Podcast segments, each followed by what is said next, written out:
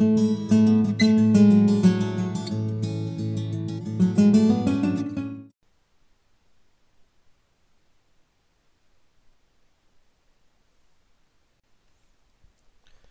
continuación vamos a resolver un problema de análisis dimensional que nos dice que se sabe que la velocidad de salida de un fluido por un orificio practicado en la pared de un tanque que contiene un fluido cualquiera es una función de la altura del fluido dentro del tanque h, de la aceleración de la gravedad y de una constante proporcionalidad de valor raíz de 2.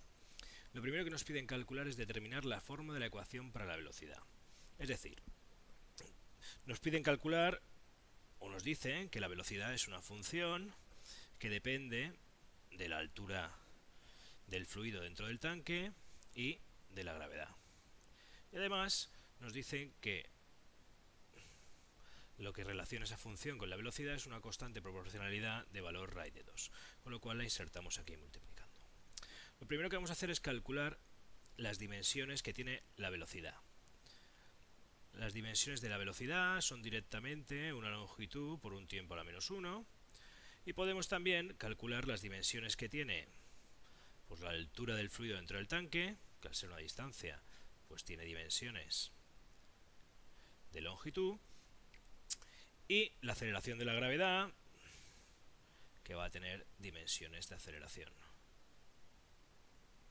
Una vez que ya tenemos las dimensiones de todos los datos del problema, vamos a ver qué relación hay entre estas variables. Para ello, lo que hacemos es escribir la velocidad a la izquierda y por análisis dimensional sabemos que las dimensiones que de lo que tenemos a la izquierda tiene que ser exactamente igual que las dimensiones de lo que tenemos a la derecha. Como no sabemos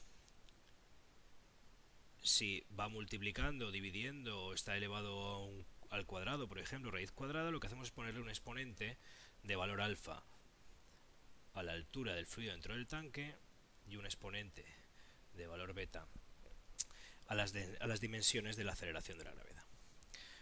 Una vez que ya tenemos esto, lo que hacemos es sustituir por las dimensiones de cada uno. De la izquierda me queda que L por tela menos 1, pues va, tiene que ser igual a L elevado a alfa multiplicado por las dimensiones de la aceleración de la gravedad, que es L por T a la menos 2 elevado a beta.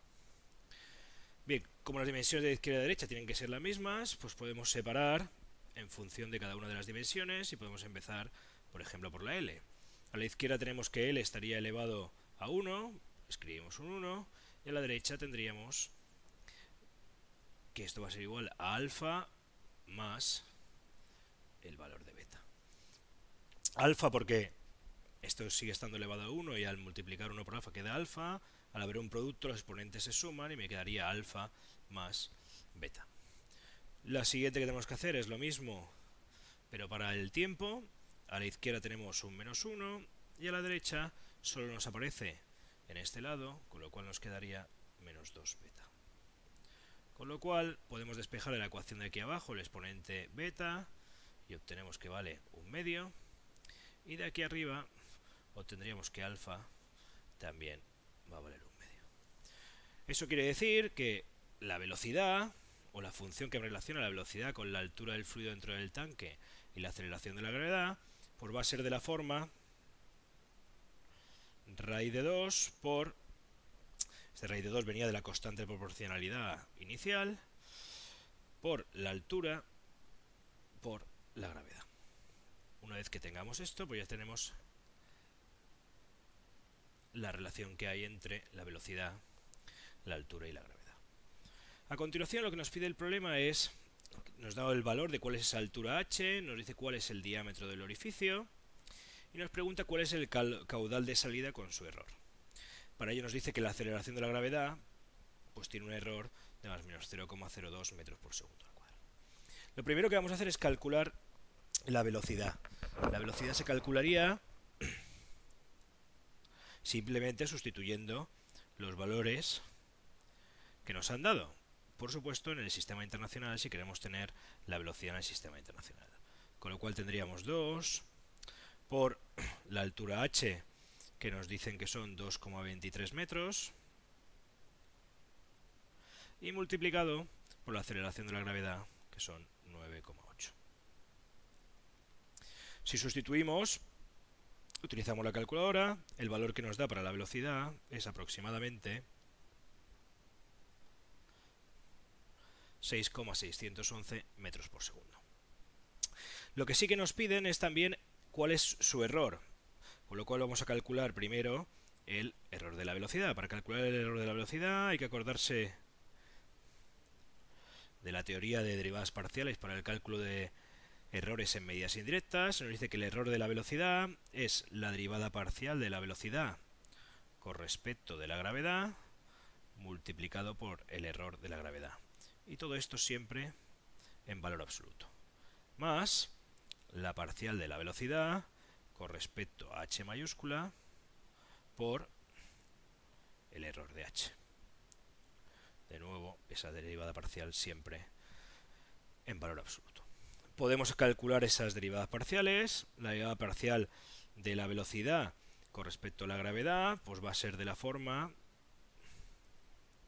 Podemos sacar fuera el raíz de 2h y me queda la derivada parcial de raíz de g con respecto de g y eso tiene un valor de menos 1 partido 2 raíz de g. Y todo multiplicado por el error de g. Y ahora nos queda hacer la derivada parcial de la velocidad con respecto de h. Es muy similar a la que acabamos de hacer.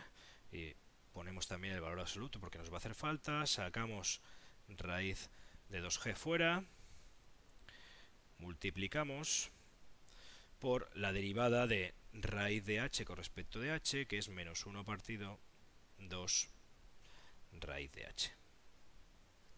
Perdón, esto es h. Todo multiplicado por el error de h. Ahora lo que tenemos que hacer directamente es sustituir por los valores que tenemos. Aquí lo conocemos todo. h sigue siendo 2,23.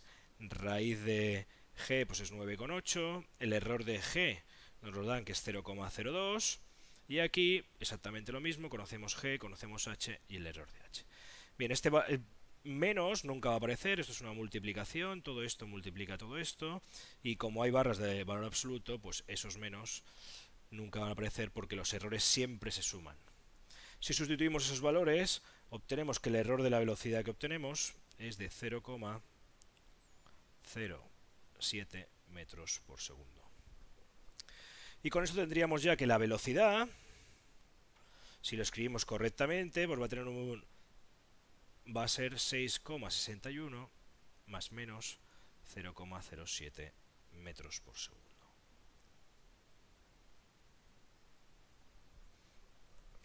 Bien, esto sería la velocidad, pero lo que realmente a mí me están pidiendo no es la velocidad, sino que es el caudal de salida con su error.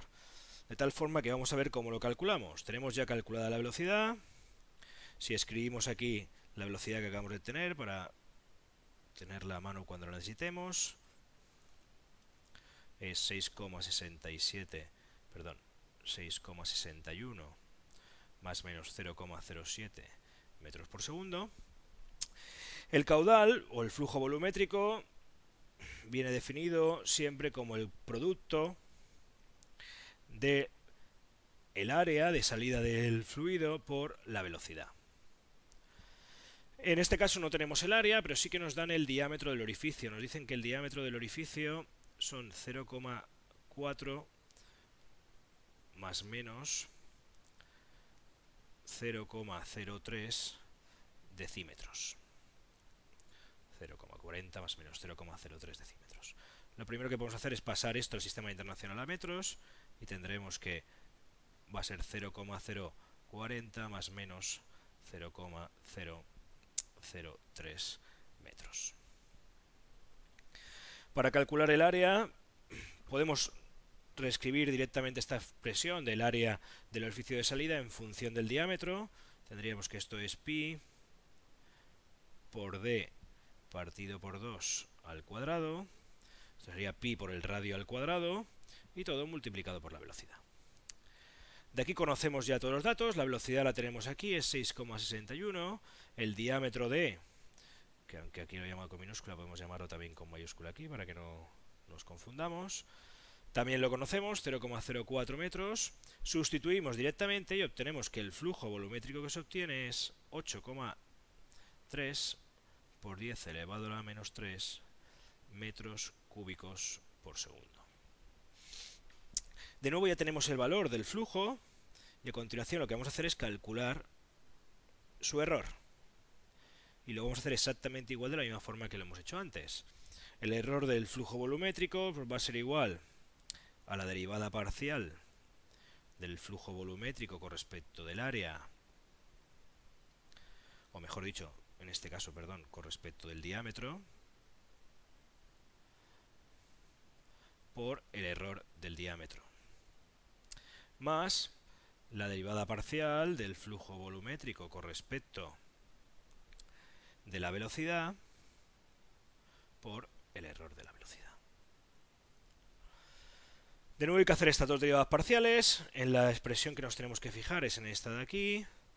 Y tenemos que la derivada parcial del flujo volumétrico con respecto del diámetro, pues va a ser, podemos sacar fuera directamente el valor de pi y de v, que no depende del diámetro. Aquí tenemos también un 2 elevado al cuadrado dividiendo, que es 4, que también podemos sacarlo fuera.